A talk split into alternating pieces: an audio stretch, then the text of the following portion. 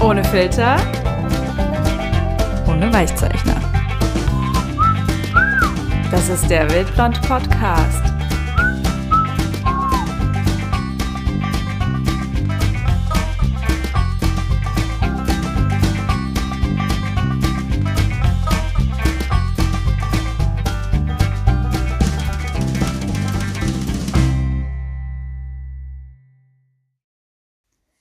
Hallo und herzlich willkommen zu einer neuen Folge vom Wildblond Podcast. Heute dreht sich alles um das Thema Hunde, Hunde, Hunde. Und zwar ist bei mir zu Gast der Hundetrainer Dennis Panthen. Dennis Panthen ist super aktiv in den sozialen Netzwerken. Ich würde sagen, so sein Urnetzwerk ist YouTube. Dort hat er über 5000 Follower und ähm, ziemlich viele Menschen, die ihm folgen und zuschauen. Und wir sprechen über Themen wie was ist der Grundsatz von der Hundeausbildung? Wie viele Männer sind in seinen Kursen und wie viele Frauen? Und ich kann euch jetzt schon sagen, dass diese Frage total spannend ist. Denn in den Kursen sind sehr viele von dem einen Geschlecht und online schauen es immer sehr viele von dem anderen Geschlecht. Ich wäre total neugierig, was eure Meinung dazu ist, wenn ihr den Podcast gehört habt, warum es so ist, wie es ist. Abgesehen davon ist es so die lange Folge nach der letzten ganz kurzen Podcast-Folge. Denn letztes Mal haben wir eine kleine Outdoor-Sprechstunde gemacht. Für alle, die es nicht gehört haben.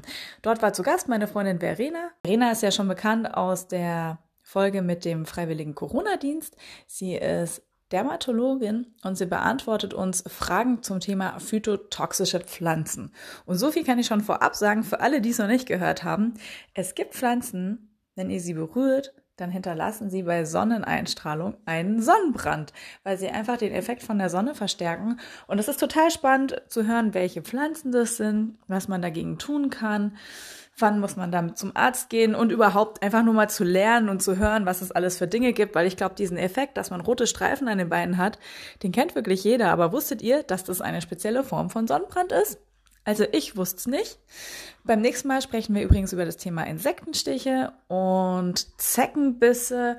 Und ja, bleibt dran, auch bei der Outdoor-Sprechstunde. Ansonsten würde ich jetzt mal sagen, direkt rein in den Podcast. Viel Spaß in der Folge mit Dennis Panthen. Heute zu Gast bei mir ist Dennis Panthen. Dennis ist mein erster Podcast-Gast aus einer Stadt, aus Essen in Nordrhein-Westfalen, um genau zu sein. Und hauptberuflich ist Dennis Hundetrainer. Das trifft sich richtig gut, denn ich bin die schlechteste Hundetrainerin auf der ganzen Welt. Herzlich willkommen, Dennis. Ja, vielen Dank. Ich freue mich sehr auf das Gespräch. Steigen wir doch gleich mal so richtig in die Vollen ein. Was ist denn dein Trick bei der Hundeerziehung? Ja, ich glaube, dass es den Trick eigentlich gar nicht gibt.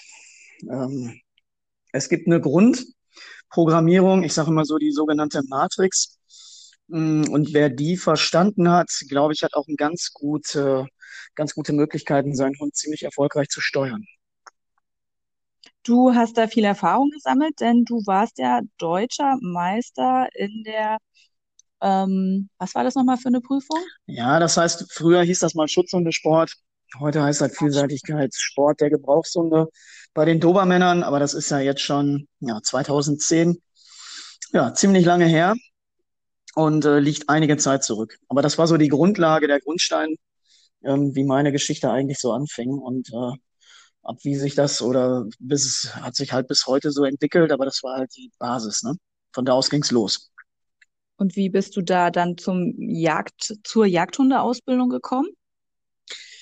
Ja, das war eigentlich ein ganz lustiger Weg. Ich hatte, ähm, ich hatte natürlich schon immer eine große Verbundenheit zur Natur. Und ähm, das fing schon in der Jugend an mit äh, draußen Zelten und allem, was dazugehört. Weil ich ja, obwohl du jetzt gesagt hast, ich wohne in der Stadt, aber ich wohne sehr an der Stadtgrenze. Das heißt, ich wohne hier an der Grenze zum Bergischen Land und äh, bin quasi im Wald aufgewachsen. Hatte also immer irgendwie eine Verbindung, komme jetzt aber nicht aus einer äh, Jägerdynastie und ähm, ja, so kam es eigentlich immer, dass für mich natürlich der Hotspot Dortmund war. Jagd und Hund, jedes Jahr ja das Top-Spektakel. Und ich war schon immer dazu Gast, schon seit über zehn Jahren, hat mich da hingezogen und ich hatte immer einen Augenblick, ähm, der mich besonders äh, gebunden hat. Und das war ganz witzig. Und zwar immer, wenn die in der unteren Halle, ich glaube, das war Halle 3, ich das noch auswendig weiß, wenn die dort Jagdhorn geblasen haben und die Hunde dazu äh, quasi mit eingestimmt haben und die mitgesungen haben, dann hatte ich immer eine Gänsehaut. Ich konnte das überhaupt nicht erklären, weil ich immer gedacht habe, das ist wirklich, es geht so tief unter die Haut, dass äh, ich mir gesagt habe, okay, wenn ich aus dem Sport mal aussteige, dann gibt es für mich gar keine Alternative, dann ist es Jagd und dann sind es Jagdhunde. Ja, und so bin ich der ganzen Sache dann natürlich tief verfallen. Das ist ja eine spannende Geschichte. Ähm, Interessanter Quereinstieg. ja, mein Hund, mein Dackel macht das übrigens auch, dass der, dass der da so mitsingt. Also kann man wirklich, wenn man ein Jagdsignal anmacht, äh, selbst auf dem Handy, dann, dann, ja, der gibt sich richtig Mühe und freut sich dann auch so richtig. Ähm, würdest oh, du Jagdsignal sagen? auf dem Handy, aber da müsstest du doch eigentlich, äh, ey, das muss schon selber geblasen werden. Also ich habe tatsächlich, und ich mache das heute immer noch gerne, mit Passion auch, dass wenn ich hier äh, oder auf Strecke verblase, dann genieße ich das natürlich, wenn die eigenen Hunde da jetzt äh, mitjaulen und mitsingen. Äh, ist natürlich noch genauso bewegend wie früher. Also das hat irgendwie so eine Urverknüpfung. Gibt manchmal Dinge, die kann man nicht erklären. Das sind irgendwie so Urinstinkte, ist mein Gefühl. Und äh, die hatte ich zweimal. Einmal in diesem Kontext und einmal, als ich auf einem Schlitten hinten stand, der von Hunden gezogen wurde. Da habe ich das ähnlich gehabt. So auch wie so eine Urverknüpfung und das sind so Dinge, die halt einen bleibenden Eindruck hinterlassen. Also nur damit ich nicht falsch verstanden werde, ich äh, lasse nicht, wenn ich ein Reh erlegt habe, vom Handy ein Jagdsignal ablaufen. Jetzt hast du aber nochmal schnell den Kopf aus der Klinge gezogen. ja, nee, nee, nee. Man, man, aber man, man zeigt es ja auch manchmal anderen Leuten, die glauben einem das ja dann nicht, ne, dass so ein Dackel dann da auch mitsingt wirklich. Und, ähm, und dann äh, habe ich das schon vom Handy abspielen lassen und da fand es, also, ne, da hat er da. Ja, sehr ja, gut. Da sind die Hunde sich alle ähnlich. Das klingt so, also wenn du das jetzt so erzählst, ne, diese Momente mit den Jagdhunden, wenn die, wenn die so mitsingen, mitjaulen oder mitbellen oder wenn du jetzt vom Hund gezogen wirst auf dem Schleppen, als hättest du irgendwie doch eine, eine tiefe Verbindung zu diesem Wesen. Ja, scheinbar. Also ähm, irgendwas ist da, was diese fesselnden äh, Dinge auslöst, die man auch, glaube ich, manchmal so rational gar nicht erklären kann. Das sind ja Gefühlsdinge, die irgendwie in uns verankert sind. Und das macht es eigentlich auch spannend. Ne? Und ich glaube, man muss eben sich selber ganz gut zuhören und ähm, dann findet man auch seinen Weg, den man geht. Und ich glaube, das ist eine wichtige Grundlage auch für Glück. Ne? Was ist denn der häufigste Fehler, den du so im Trainingsalltag siehst zwischen Mensch und Hund? Was passiert da? Was läuft da schief? Ja, es kommt ja jetzt darauf an, in welchem Segment wir uns befinden. Wenn ich jetzt in meine, in meine äh, Laufbahn hier gucke, ähm, das ist ja wirklich äh, 99 Prozent Jagdhundeausbildung. Das sind natürlich andere Komponenten, als wenn ich jetzt irgendwie ins Familienhundesegment gucke. Da habe ich ganz andere Probleme. Aber wenn ich jetzt in, mein, in meine Sparte gucke und, und ja, was ist das häufigste Problem? Ich glaube, die Grundursache ist, dass man den Hund irgendwie scheinbar nicht mehr richtig versteht. Die Leute haben manchmal kein gutes Gefühl für den Hund. Das heißt, sie können nicht deuten, was der Hund ihnen zeigt. Und dadurch können sie auf die Verhaltensweisen, die sie sehen, auch nicht entsprechend reagieren. Hm, das hat ein bisschen was damit zu tun. Ich meine, das ist natürlich auch eine Erfahrungssache. Kann ich einen Hund irgendwie lesen? Ähm, es gibt aber auch ziemlich gute Leute, die ihren Hund eigentlich nicht lesen können. Die verstehen die Signale falsch, setzen darauf falsche Reaktionen und dann gerät das ganze Uhrwerk so ein bisschen aus dem Takt und äh, es ist eigentlich so eine Geschichte gegenseitiger Missverständnisse. Ne? Und natürlich auch immer mangelnde Konsequenz. Aber das ist ja die gleiche Geschichte in Grün im Grunde, dass die Leute nicht in der Lage sind, ähm, ja, Regeln aufzustellen und diese Regeln selber für sich und den Hund dann auch einzuhalten. Ne? Weil das gibt dem Hund Sicherheit und äh, Hunde brauchen eine Orientierung und wenn ich ständig die Parameter für eine Orientierung verändere, ähm, dann kriegt der Hund kein klares Bild und dann spinnt er hin und her zwischen ich treffe selber Entscheidungen und irgendwie werden welche für mich getroffen. Und dadurch wird die Situation relativ unklar und dann wird's chaotisch. Ich fand es gerade ganz witzig, dieses Bild, was du erzählt hast. Ähm, mit, mit dem Verstehen, ne? dass, dass manche Leute richtig gut sind und dass die sich vielleicht auch schon lange kennen oder sich lange mit Hunden äh, beschäftigen und sich nicht verstehen. Und ehrlich gesagt sieht man das doch ständig zwischen Männern und Frauen auch. Also ein Stück weit sind mhm. die ja mhm. irgendwie doch unterschiedliche Wesen. Und selbst wenn Menschen 20 Jahre zusammenleben, hat man doch manchmal den Eindruck als Außenstehender, nee, die reden gerade irgendwie aneinander vorbei. Und mhm. da bist du dann so der Übersetzer an der Stelle.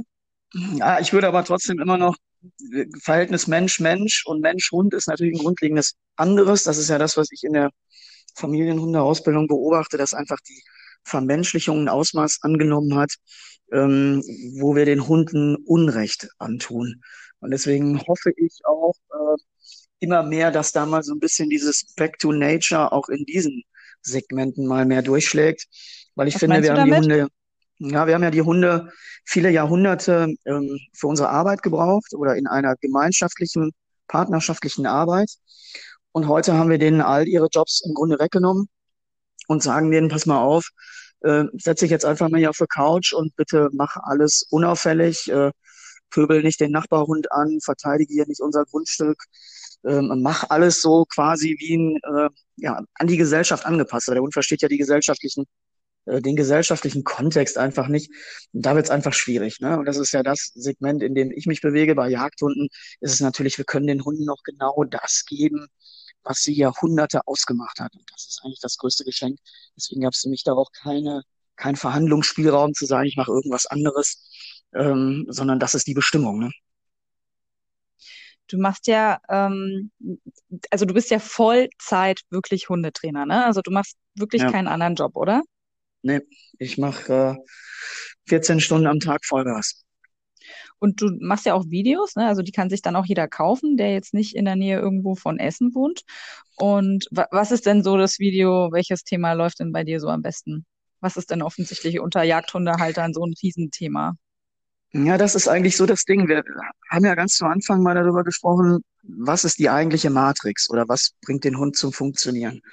Ähm, und wenn ich jetzt mit Kollegen auch spreche, die aus der Sportszene noch sind oder aus anderen Dingen, arbeiten wir in unserer, in unserem Grundsegment alle identisch. Das heißt, die Matrix, tatsächlich die, das Programm, was auf dem Hund läuft, ähm, kann ich genauso bedienen auf einem Jagdhund, kann ich genauso auf einem Polizeihund, kann ich genauso äh, auf einem Assistenzhund bedienen. Das heißt, die Ausprägung, das heißt, unsere Matrix, die Grundprogrammierung ist die gleiche, aber unsere Ausrichtung geht jeweils in unterschiedliche Richtungen. So, weil ich muss ja im Jagdhund natürlich eben extrem viel die Anlagen freilegen. Ich sage mal, beim Jagdhund ist es so ein bisschen so, wie wenn ich äh, eine Ausgrabung mache, irgendwie bei den ägyptischen Pyramiden und ich habe einen Pinsel und fange wirklich an, bei jungen Hunden ganz fein diese Anlagen freizulegen. Ähm, und wie viel Anlage ich dann finden werde, wird der Hund mir zeigen. Da sind ja auch alle Hunde unterschiedlich.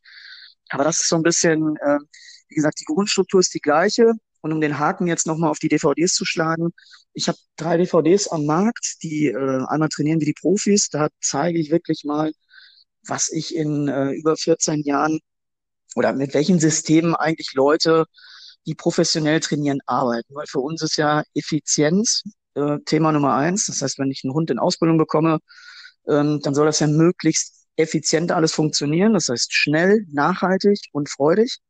Ähm, und das sind so die Dinge, die ich da in dem Programm zeige. Da ist einfach ein Vortrag eingefilmt worden. Ähm, jetzt in unseren verrückten Zeiten zu Corona natürlich super. Ähm, das ist aber schon vor zwei Jahren passiert. Und ansonsten gibt es noch ein Programm zur Leinenführigkeit, weil das ist das eigentlich das A und O. Das betrifft jeden, der seinen Hund irgendwie von A nach B bewegen muss. Ähm, gerade in der Jagd finde ich es einfach mega wichtig, dass der Hund da führig mit mir zusammen funktioniert. Und natürlich Themenpunkt Nummer drei, riesengroß apportieren. Also apportieren ähm, halte ich für extrem wichtig, weil das ist das, was den Jagdhund auch auszeichnet. Gerade in der Vorsteh im Vorstehhunde-Segment ähm, ist die Apportierfähigkeit super, super wichtig. Und die drei Themen findest du bei mir. Und ähm, ja, die erfreuen sich großer Beliebtheit. Das ist ein äh, interessanter Einblick.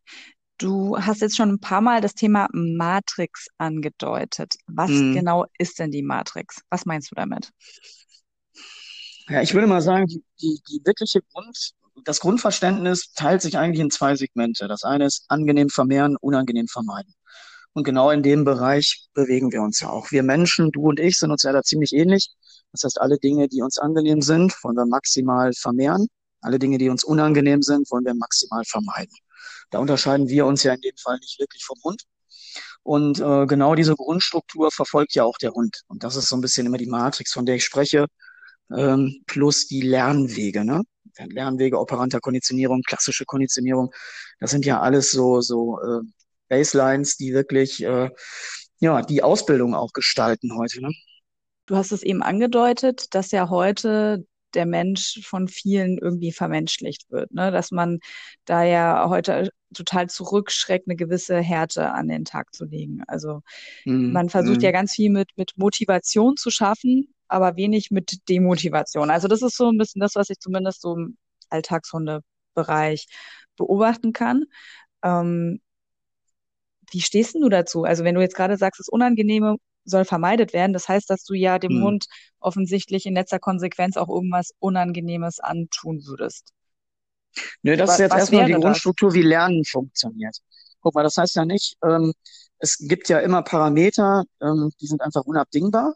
Das heißt ja nicht, dass ich sie zeitgleich anwende, sondern dass sie zum Verstehen des Ganzen einfach wichtig sind. Aber, jetzt kommt das große Aber, wir müssen natürlich uns auch mit Korrekturen auseinandersetzen. Gerade im Gebrauchshunde-Segment brauche ich natürlich eine zuverlässige, hm, wie soll man sagen, in dem Hund eine zuverlässige Arbeitskraft.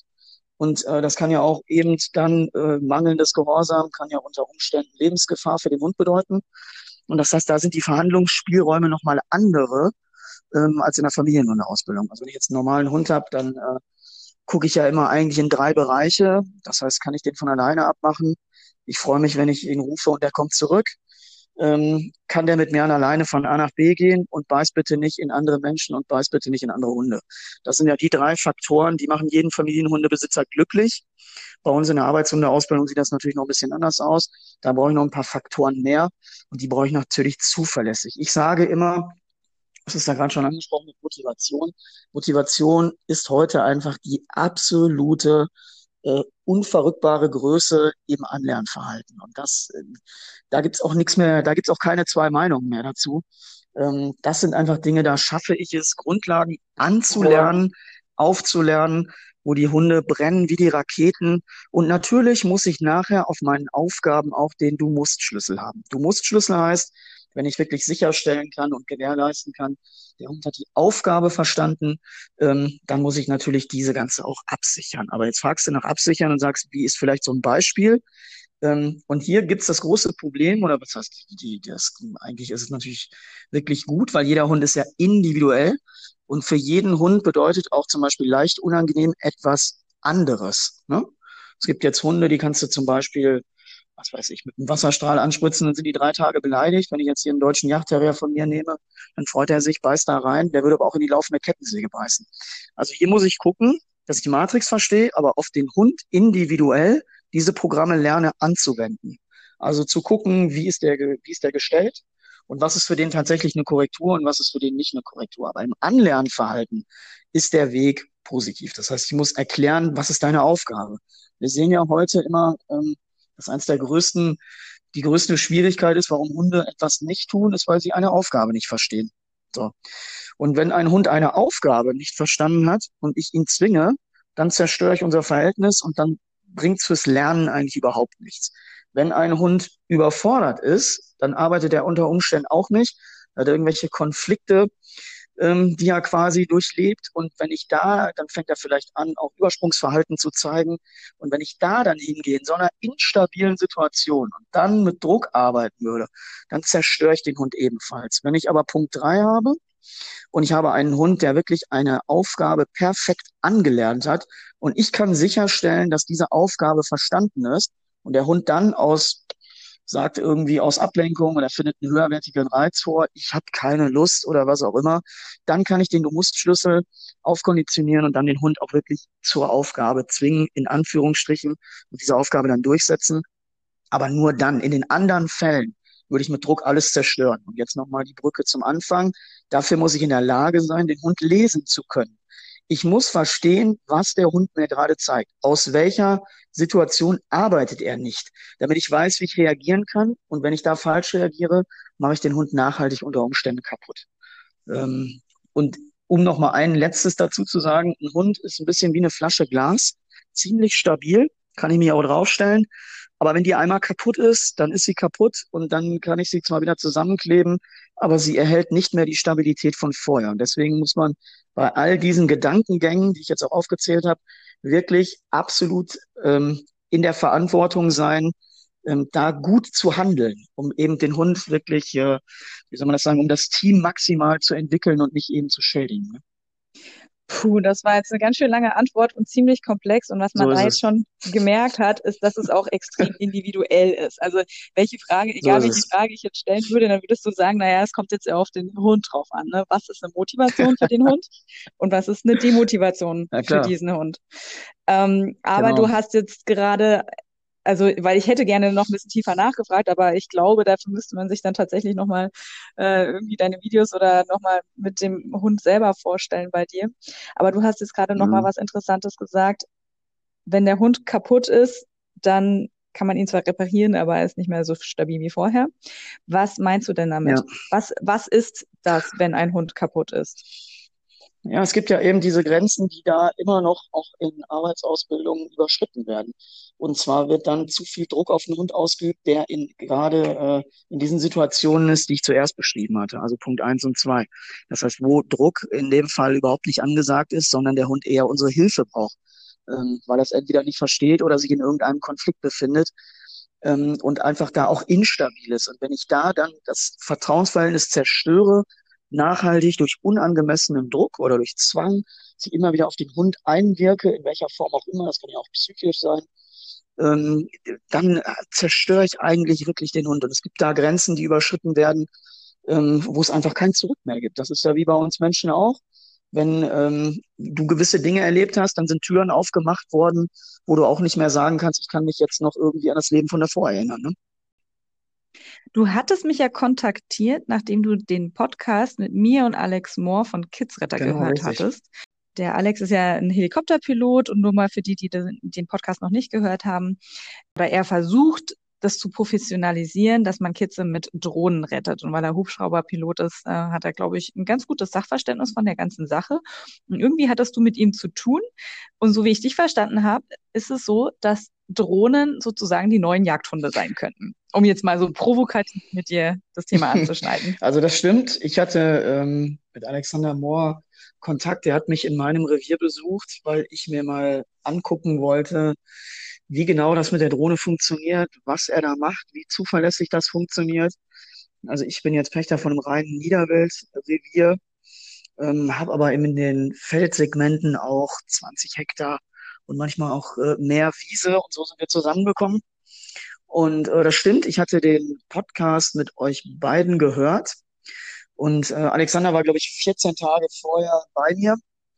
Und äh, da haben wir ja noch so eine schnippische Wette gemacht. Und ich habe gesagt, pass auf, wenn deine Saison losgeht, dann mache ich mit dir eine Wette, dass ich mit dem Hund quasi das erste finde, wovor du es mit der Drohne findest. Es ist leider bis jetzt noch nicht dazu gekommen. Aber da wollte ich mal äh, Technik gegen Drohne ausprobieren, zumindest bis zum ersten Kids. Natürlich ist die Drohne technisch ähm, dem Hund da wirklich massiv überlegen. Es hängt ja auch ein bisschen mit dem Bewuchs zusammen. Ich hatte jetzt Wiesen, da war die äh, Wiese bis zur Hüfte hoch. Da haben die Hunde so kämpfen müssen, auch körperlich.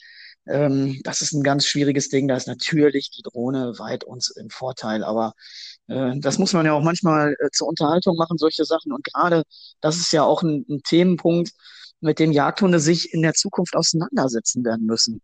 Das heißt, wir treten unter Umständen äh, gegen die Wärmebilddrohne an. Das ist in manchen Segmenten bei der Kidsrettung, finde ich es richtig gut. Da gehört es auch hin.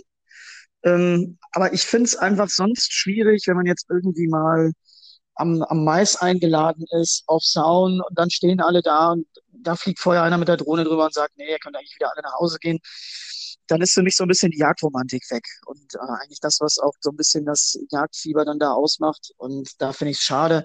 Wie gesagt, bei der Kidsrettung sehe ich es, da gehört es auch hin. Und wir müssen halt eben nur gucken, dass wir auch die äh, Qualität der Arbeit der Jagdhunde erhöhen, wesentlich verbessern, damit wir auch uns nachher noch äh, gegen solche technischen Neuerungen da auch noch mithalten können. Ne? Das war so der Gedankengang, ähm, wo ich gesagt habe, okay, wo die Überschneidung mit Alexander da zustande kam und äh, wir da aufeinander getroffen sind. Finde ich total den spannenden Gedanken. Wo siehst du denn noch Bereiche, wo Drohnen Jagdhunde im Prinzip ablösen können? Vielleicht im Apport-Bereich ist das zum Beispiel denkbar für die Zukunft oder weiß ich ja, nicht. Ja, ich glaube, solange, wie gesagt, wenn es um warmes Wild geht, gerade bei der Stöberarbeit und so, muss man halt immer sehen. Bei, de, bei kalten Spuren ist natürlich klar, ist der Hund ja unverzichtbar. Das ist ja auch gar nicht zu diskutieren.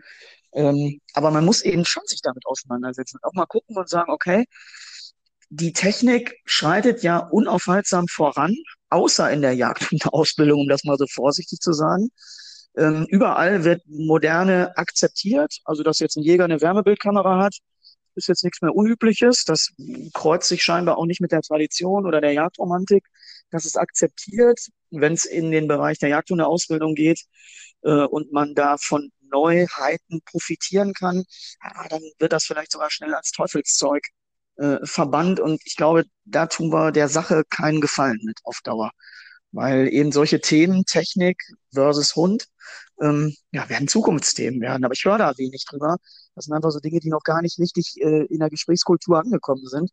Weil jeder erstmal denkt, oh, wir machen uns mal über andere Dinge Gedanken. Aber das sind ja Themenbereiche, ne? wo man einfach sagt, okay, vielleicht kann ich auch bei einer Bewegungsjagd vorher schon mal das Waldgebiet abfliegen.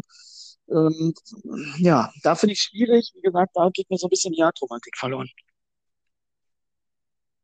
Gibt es denn auch Bereiche, wo Drohnen und Hunde vielleicht zusammenarbeiten können und zusammen besser Ja, würde ich sagen, ich als einer alleine? Also ich habe es ja jetzt auch gemacht bei mir in meinen Flächen. Ich hatte jetzt äh, an einem Tag 17 Hektar, da haben wir natürlich mit Hunden zuerst gesucht und haben dann mit den Wärmebilddrohnen oder mit der Wärmebilddrohne nachgesucht, quasi um mal zu gucken, ähm, was haben die Hunde vielleicht nicht gefunden. Und ähm, da kamen wir aufs Und? gleiche Ergebnis. Nein, wir hatten alles, es war alles pari. Wir hatten mit den Hunden das gleiche Ergebnis äh, wie mit der Drohne. Und das ist natürlich auch schön, dass man das dann eben noch zusätzlich kontrollieren kann. Also da sehe ich auch so eine Partnerschaft, wo man erstmal sagen kann, okay, man macht es traditionell mit dem Hund und äh, kann es dann nochmal kontrollieren, weil da geht's ja nicht um irgendwie, äh, äh, da geht's ja wirklich um Tierrettung. So, und da muss ja auch, äh, das muss ja bestmöglich passieren und da ist einfach nochmal das Backup dann quasi die Drohne gewesen. Ne? Und ähm, der Alex Moore hatte ja auch was anderes angedeutet, nämlich zum Beispiel die Jagdhundeausbildung. Also er hat ja dieses Beispiel Apport beziehungsweise ja Wasserbildapport irgendwie angebracht, dass eine Drohne ja im Prinzip einen Gegenstand fallen lassen kann. Und damit kann man natürlich so ein bisschen besser und gezielter nachstellen, dass irgendwas vom Himmel fällt und es dann gesucht werden Ja, das gibt's auch schon, Also, ne? ne? Also das darf man nicht vergessen. Ich, es gibt Videos aus Genau. den USA bei YouTube, wenn man sich das anguckt. Ähm, gerade die Amerikaner arbeiten ja auch viel mit Retrievern. Und da geht's ja um solche Szenarien auch. Die lassen dann halt die Drohne übers Gewässer fliegen, geben einen Schuss ab und lösen dann äh, eine Ente aus von oben, die sie dann unter Umständen auch mal 50, 60 Meter weiter aufs Wasser fallen lassen können. Ähm, da sehe ich es auch. Finde ich nämlich super spannend, gerade auch für die Arbeit am Gewässer, weil wir wissen es ja heute auch, es gibt Hunde, die, äh, ja, die können dreimal sieben und die wissen auch genau, wenn jetzt irgendwo jemand eine Ente auslegt zum HZP-Training am Gewässer, dann folgen die einer Tropfspur. Ja gut, dann gibt's Leute, die machen das, die packen dann die Ente in einen Eimer, damit die Tropfspur nicht da ist und, und, und. Aber da wäre es natürlich wirklich einfacher, ähm, um überhaupt gar keine Witterung, auch nicht menschliche Witterung da zu verteilen, die äh, Drohne da einzusetzen und wirklich gezielt ähm, Schleppwild da auszubringen. Ne? Also einfach dann, äh, das, das sehe ich genauso, aber die, ich glaube, die können ein Kilo tragen. Ich meine, es gibt da so eine Funktion. Hatte mit äh, Alexander darüber auch gesprochen. Das sind auch so Themen, die ich mir natürlich dann auch als gewerblicher Ausbilder für die Zukunft angucke. Ähm, da versuche ich natürlich dann auch in solchen Bereichen mal auszuprobieren, ähm, bringt das was? Ist das effizient? Auch gerade was, was die Schleppenarbeit angeht, ne? Wenn ich vielleicht in Zukunft eben mit einer Drohne eine Schleppe ziehen kann und keine menschliche Witterung habe oder vielleicht sogar durch irgendeine Art Funktion Schweiß, wird natürlich im Wald schwierig. Ähm, also wenn ich menschliche Witterung, die ich ja nachher im Realfall auch nicht mehr habe, ähm, wenn ich die schon von vornherein im Anlernverhalten ausschließen kann, ist das natürlich eine interessante Option. Also halten wir fest, in der Jagdhundeausbildung siehst du das schon, dass sich quasi Hund, Technik und Ausbilder da irgendwie ergänzen können auf eine Art, die einfach ein bisschen realitätsnäher wird. Denn du hast ja vorhin auch Mhm. erzählt, schlimm ist ja dann der Moment, wenn, wenn der Hund nicht versteht, was man von ihm möchte. Und, Genau. und genau das hat man ja oft, oder? Diese Übersetzung von der Trainingssituation auf dem Platz oder später auch im Wald. Mhm. Man, man tritt eine Fährte oder so, bis zu dem hin, dass er es dann wirklich machen muss. Ja, da sehe ich immer die Umstellung von, von Schweißarbeit. Also wenn ich in der Schweißarbeit eben auf Kunstschweißpferd einen gut trainierten Hund habe, dann sucht er noch lange nicht im Realeinsatz. Ne? Also das, da mhm. sehe ich immer noch die Umstellungsprobleme eigentlich am größten. Aber so ist es natürlich, wie gesagt, am Wasser, überall da, wo Fläche ist, wo wir eben nicht im Wald sind, wo man fliegen kann. Äh, es ist natürlich 1A. Ne? Ja, also mir persönlich, ich habe ja vorhin schon angedeutet, ich bin ja irgendwie so die schlechteste Hundeausbilderin. Vielleicht weil ich Jetzt hätte mich mal, jetzt hätte mich mal interessiert, woraus du das siehst. Mm, ja, ich, also ich, ich bin da ja, also ich wollte ja irgendwann mal schon meinen Hund ja auch jagdlich ausbilden und dann kam natürlich einfach auch viel dazwischen, ne, so äh, Schwangerschaft und ein Kind und der Job und es war mhm. dann alles viel und dann wurde der Hund immer älter und ich glaube für mich mein eins, mein größtes Problem ist so, ähm, da, dass ich hier nicht so eine Gruppe gefunden habe, der man sich irgendwie hätte anschließen können. Dann mhm. muss man das irgendwie alleine hinkriegen und das ist halt schwierig für mich. Also dann fehlt mir da für mich an mir schon selber die Konsequenz und natürlich auch total das Wissen, also mhm. komplett. Mhm. Und okay. ich, mir muss ja eigentlich ja, mir muss ja eigentlich einer erklären, wie ich meinen Hund zu verstehen habe. Ne? Also ich, ich Aber es gibt auch eine ziemlich einfache Antwort darauf. Und ich sage immer so ein bisschen den Spruch, gutes Hundetraining kann ich sehen. Das heißt eigentlich, ich kann ja was ausprobieren und dann sehe ich ja, innerhalb kürzester Zeit sollte ich eine Entwicklung sehen. Und dann sehe ich doch, ob ich auf dem richtigen Weg bin, ob das so läuft, wie ich mir das gerne vorstelle oder ob es eben nicht so läuft. Und wenn ich doch sehe, es läuft nicht so, dann kann ich ja selber dazulernen und andere Dinge ausprobieren und dann in der Hoffnung, das Ergebnis zu treffen. Und so lerne ich ja und der Hund lernt mit um. Also man, da, man darf ja nicht vergessen, dass du als, als, als Trainer oder als dein, der Trainer deines eigenen Hundes ähm, natürlich auch Fehler machst. Und alle machen Fehler, alle Trainer machen Fehler auf unterschiedlichem Niveau. Aber das ist ja nicht so, dass der Trainer oder Ausbilder fehlerfrei ist. Das hat bei mir genau dasselbe. Ich erkenne Fehler schneller wahrscheinlich als andere. Ähm, aber deswegen sage ich immer, gutes Hundetraining kann ich sehen. Heißt tatsächlich, dass du äh, eine Entwicklung siehst. Und wenn du keine siehst, dann weißt du ja, du machst irgendwas falsch. Ähm, das ist ja eine sehr ergebnisorientierte Arbeit. Und ähm, deswegen kann man sich da ganz gut selber eigentlich helfen. Ja. da gibt es eigentlich keine glaube, Ausreden. Ich, ich glaube, dazu muss man dann wissen, wo will man hin mit dem Hund. Nicht, also das ist etwas, was habe ich gelernt. Wenn man sich einen Hund anschafft, ich glaube, dann sollte man schon relativ klares Bild von dem haben, wie der Hund sein soll, was er können soll und was er machen soll. Also man muss schon vorher wissen, darf der aufs Sofa, darf der ins Bett, soll der Schweiß machen oder soll der, ähm, soll der stöbern? Also man mhm. muss die ich, ja. glaube ich, vorher schon damit beschäftigt habe. Und das ist eine Parallele, die ich tatsächlich jetzt auch, ob, obwohl du ja auch so Mensch-Hund-Vergleiche offensichtlich nicht so ganz gut findest, aber die ich in der Kindererziehung ähnlich sehe. Also ich stolper immer so ein bisschen der Entwicklung von meinem Kind hinterher und ähm, raff oft gar nicht, ach, der kann jetzt schon was Neues, weil ich mich selbst, ne, weil die werden ja immer größer und lernen ja immer neue Fähigkeiten und so. Und manchmal kriege ich dann irgendwie so gefühlt als Letzte mit, ach, das kann der jetzt auch. Okay. Mhm. ich finde immer, der Hund muss von vornherein, und das ist so ein bisschen was, also ich bilde in erster Linie auch eben aus für die Praxis. So, das heißt, ich passe genauso wie jetzt, ähm, habe ich meine Hunde an meine Revierverhältnisse angepasst. Also wie gesagt, ich habe 100% Niederwild. Hauptjagdart ist bei mir einfach Hase, Fasan, Rehwild. Und alles, was fliegt, das ist das, was der Niederrhein ja hergibt. Ähm, und auf diese Systeme habe ich jetzt meine Hunde wirklich angepasst. Und ich glaube, man muss einfach primär auch den Hund an seine Revierverhältnisse anpassen.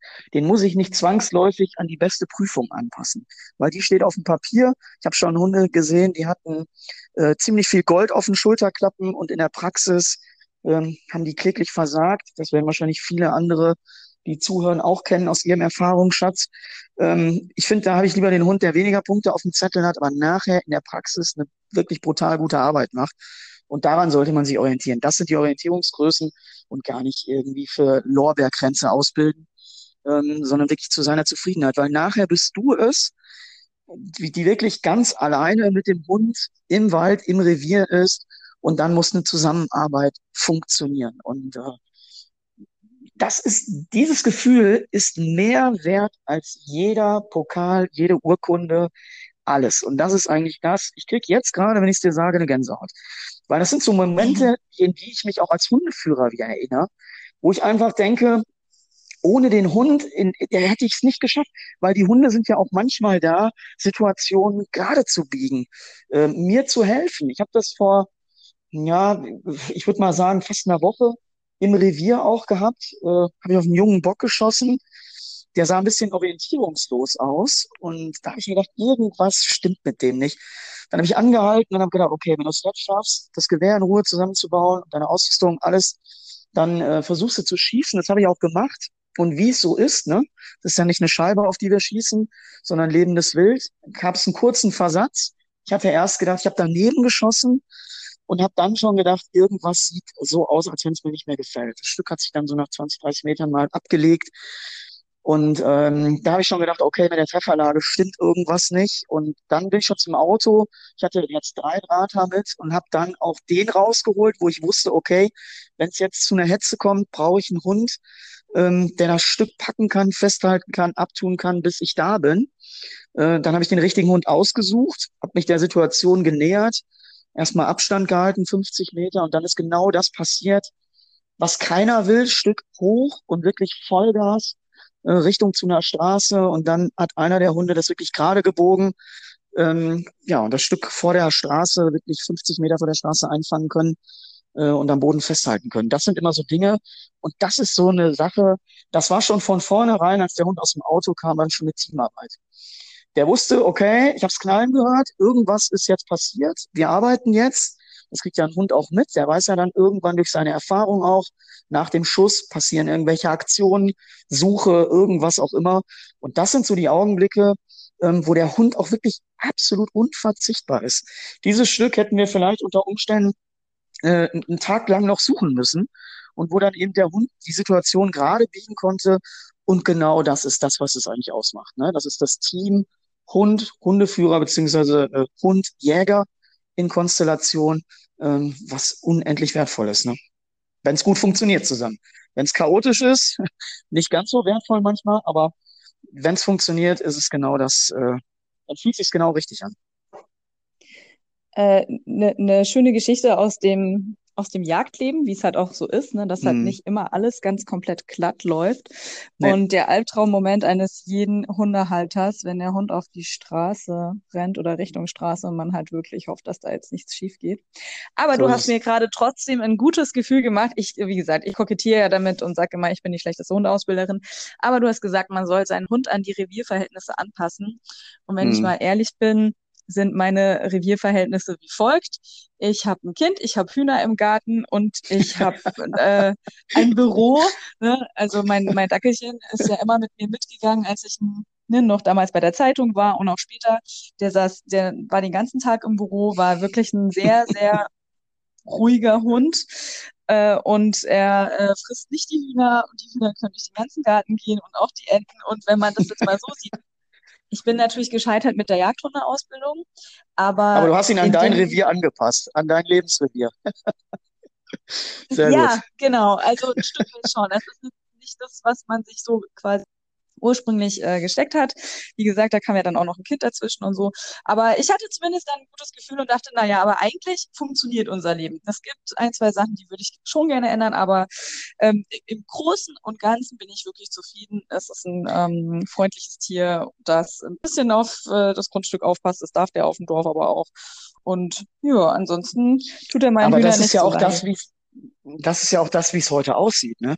Also das ist ja nicht mehr, es sind ja nicht alle Berufsjäger, auch äh, alle Jäger und Hundeführer, die jetzt zuhören, das sind ja nicht alles Berufsjäger, die morgens losgehen, den Hund irgendwie äh, hinten in den Jeep und dann äh, irgendwann abends aus dem Revier kommen. Das ist ja eben nicht so, sondern wir haben ja heute eben einen Großteil ähm, der Fähigkeiten, die Hunde auch heute aufweisen müssen, liegen ja im Bereich sozialer Kompetenz. So, kann ich jetzt mit dem Hund irgendwo äh, auf eine Messe gehen.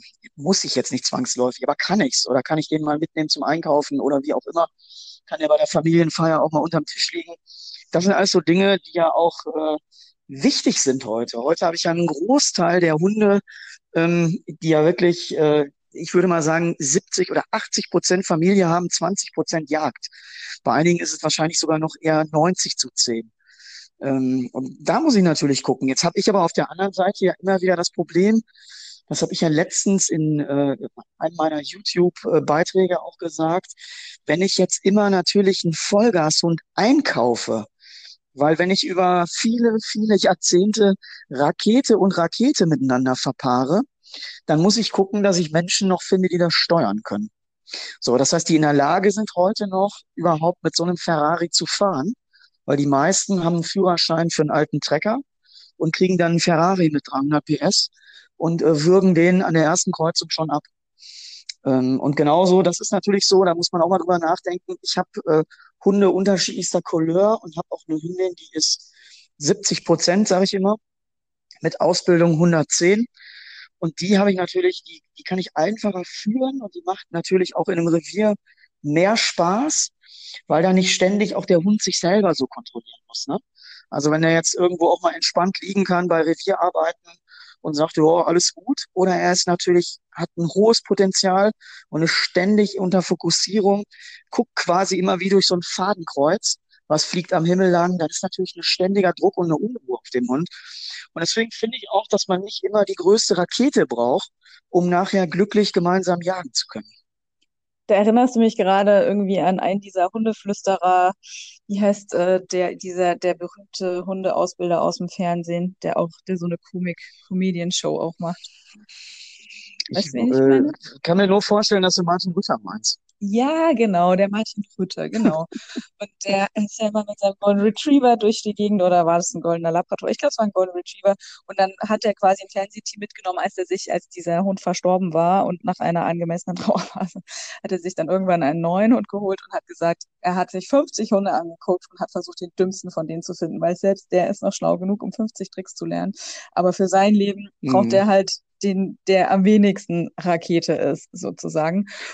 Ja, das finde ich auch immer ziemlich gut. Die Aussage, der dumme Hund, ähm, ich finde das gut. Die Leute kommen immer zu mir und sagen, boah, der ist so schlau, der ist so schlau. Sag ich, hör doch auf. Ich sag, sei doch lieber froh, wenn er dumm ist. Wenn er dumm ist, können wir ihn einfacher trainieren.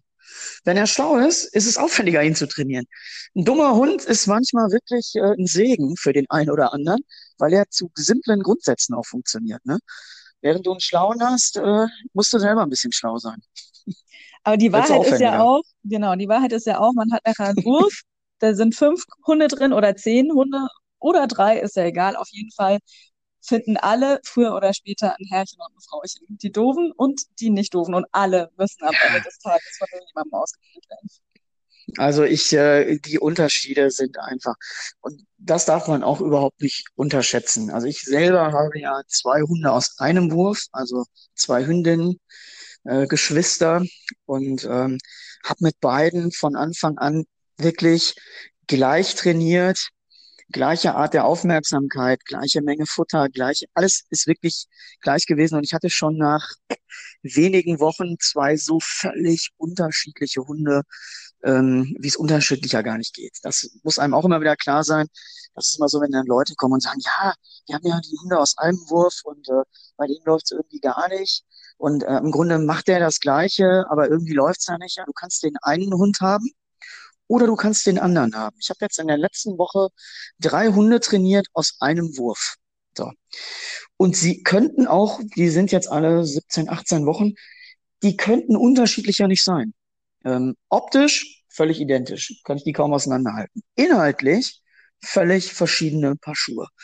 Ähm, da sind wir wieder bei der Individualität. Und das darf man eben nicht vergessen. Ich kann nicht da, es gibt ja auch immer die Hunde, die dann wirklich den Will to Please haben, ziemlich alleine, sehr gut funktionieren. Und das sind dann immer so die Hundeführer, die anderen mit Problemhunden die Ratschläge geben. Und sagen, ja, das ist doch im Grunde ganz einfach. Da muss er einfach, wieso geht der denn nicht an alleine? Das ist doch ganz simpel. Guck mal hier, der geht doch. So. Also man darf da nicht immer von seinem Hund auf die anderen schießen, weil manchmal hat man ein goldenes Geschenk und weiß das noch gar nicht richtig einzuschätzen, während andere wirklich eine Katastrophe haben. Ne? Wie viel kann man denn davon schon so in Woche 8 erkennen? Denn Jäger sind ja meistens so die Kandidaten, die den Hund möglichst früh schon haben wollen, um den auf sich zu prägen und so weiter. Ja, da, also da gibt's ja tausend wissenschaftliche Ansätze. Es erinnert mich gerade an so ziemlich alte Bücher, die ich hier noch hatte, mal aus dem Schutzhundesport, wo man die Hunde dann auf Quadrate gelegt hat, so wirklich in der ganz frühen Phase und geguckt hat, wie ist die Bewegungsaktivität. Da gibt's ja, da haben ja schon Leute alles versucht Ich kann dir nur sagen, wie ich das handhabe. Ich gehe hin, suche einen Hund aus oder habe auch manchmal einen genommen, der übrig geblieben ist. Ähm, meistens lasse ich aber auch den Züchter gucken, weil das ist ja einfach, äh, der hat den besten Überblick, der sieht die Hunde jeden Tag. Du kannst einen Hund kaufen, der kann, äh, keine Ahnung, mit acht Wochen mega sein. Mit 16 denkst du, wow, was ist das denn? Die entwickeln sich ja noch jeden Tag anders. Und da kann sich so viel ändern. Ähm, und das ist einfach nicht, also ich finde, das ist nicht zu beherrschen. Ich habe auch aufgehört, mir da Gedanken drüber zu machen. Ich nehme den Hund, wo ich einfach ein gutes Bauchgefühl habe.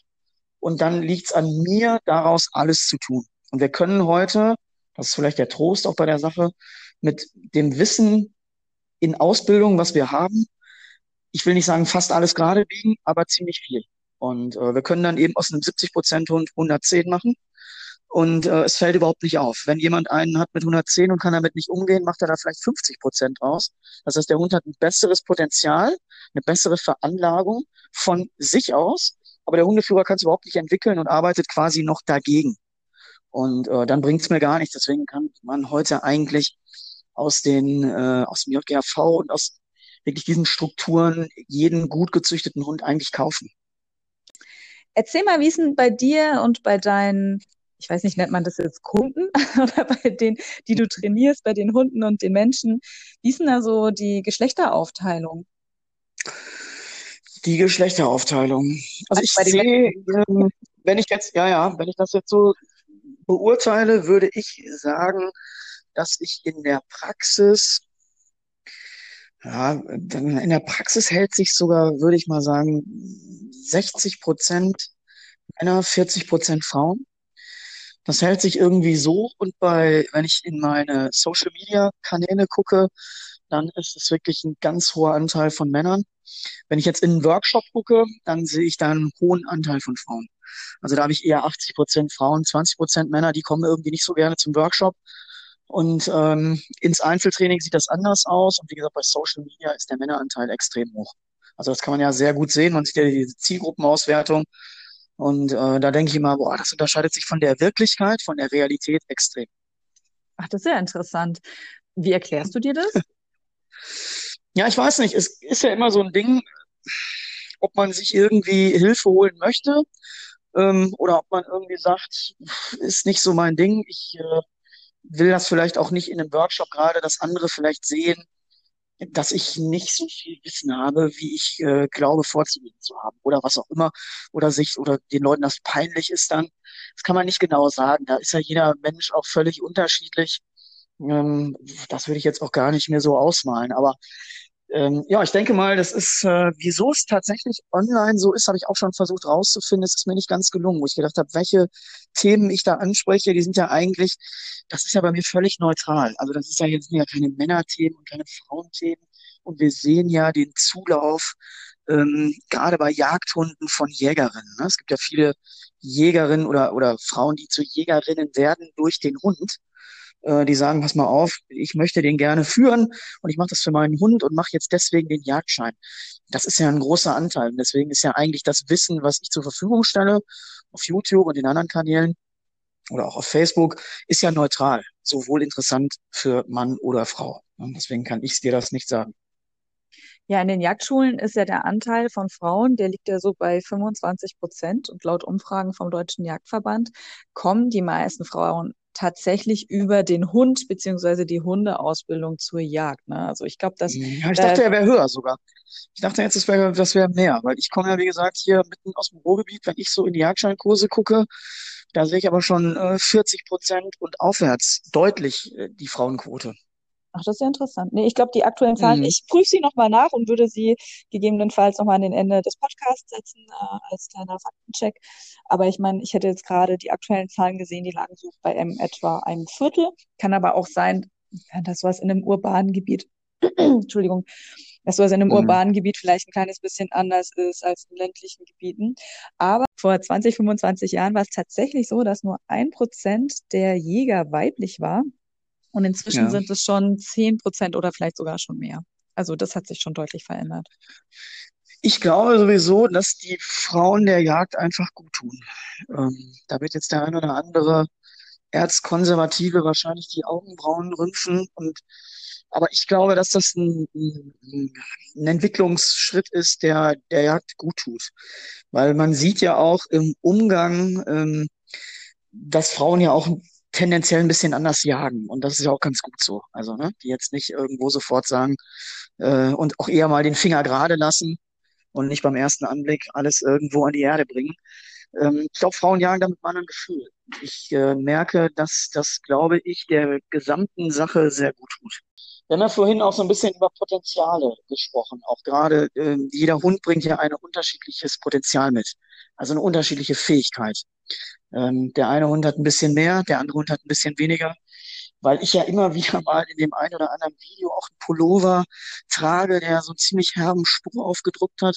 Da haben mich nämlich viele drauf angesprochen. Da steht nämlich drauf, frühes Versagen erspart lange Qualen. Ist ja erstmal eine ziemlich harte Aussage, aber ich habe das immer ganz gerne. Solche Klartextaussagen finde ich immer ganz gut. Ich habe diesen Spruch mal gesehen, das ist wahrscheinlich schon zehn Jahre her, irgendwo bei einer, bei einer, bei einer Hundestaffel der Bundeswehr auf einem Gebäude. War das groß aufgepinselt, frühes Versagen erspart lange Qualen. Und über den Satz muss man eigentlich mal ein bisschen nachdenken, weil er beinhaltet eigentlich viel Wahrheit. Wenn ich jetzt einen Hund habe, der vielleicht aus seiner Anlage heraus nicht genug Potenzial hat, und ich bin jetzt aber als Führer mega engagiert und will da das Maximum aus dem Hund holen. Und der Hund kommt halt immer wieder an seine Grenzen, weil er leistungsmäßig einfach nicht mehr hergibt. Dann stimmt der Spruch irgendwie ganz gut. Frühes Versagen erspart lange Qualen, weil dann kann man eher früh erkennen und sagen, pass mal auf, hier sind einfach jetzt Grenzen, äh, inhaltliche Grenzen und bis hierhin gehe ich und nicht mehr weiter. Ähm, das erspart lange Qualen unter Umständen. Das war nämlich doch der Seitenhieb, den wir vorhin einfiel, weil wir ja über Potenziale gesprochen haben, wie viel so ein Hund auch mitbringt. 70 Prozent Hund oder vielleicht auch der 300 Prozent Hund. Und äh, das ist immer ganz gut, diese Dinge auch zu erkennen und richtig einzuordnen.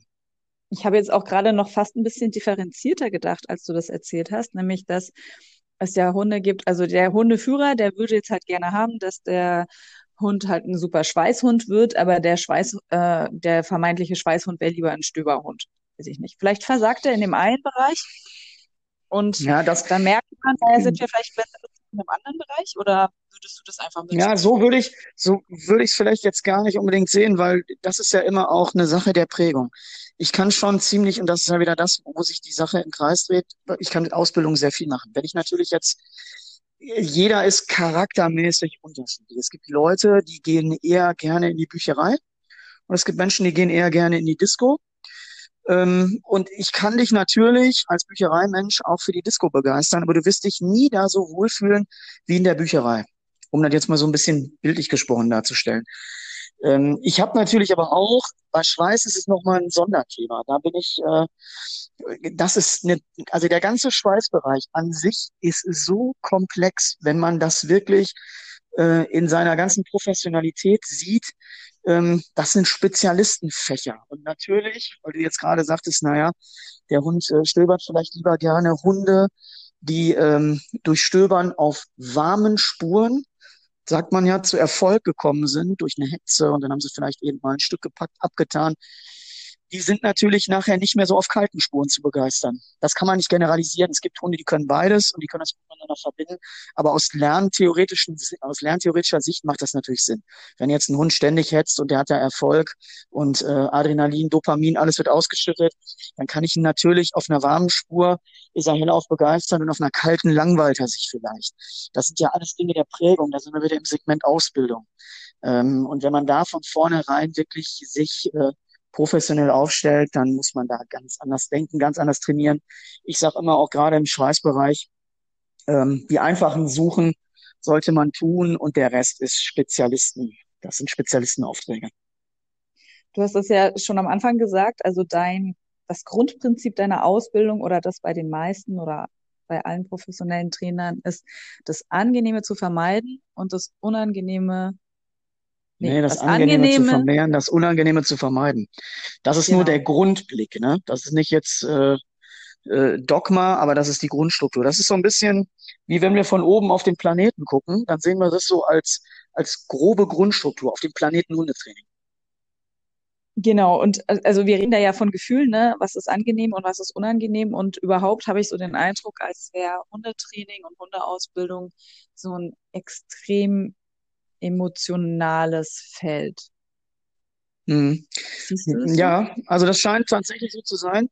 Ähm, allen Segmenten so. Das bezieht sich jetzt nicht unbedingt auf Jagd, das ist bei den Schäferhunden ähnlich und bei anderen Dingen ist es genau das Gleiche. Das ist mega emotional. Ähm, das ist so ein bisschen eigentlich, wo, ich, wo man auch denkt, das kann man gar nicht richtig nachvollziehen. Ähm, und da muss man auch, weil du ja vorhin sagtest, wie nennst du die Leute, die zu dir kommen, Kunden, ja, weil da muss man auch, da bin ich wieder bei Professionalität. Also ich habe ein Unternehmen ähm, und für quasi ein Mittelstandsunternehmen und ich bin Dienstleister. So, das heißt, ich habe da, das sind ja immer noch viele, die hingehen und Hundeausbildung ziemlich persönlich machen. So, und dann jetzt als Ausbilder sagen, ach, die und die Hunderasse, die finde ich scheiße und da habe ich überhaupt keine Lust zu.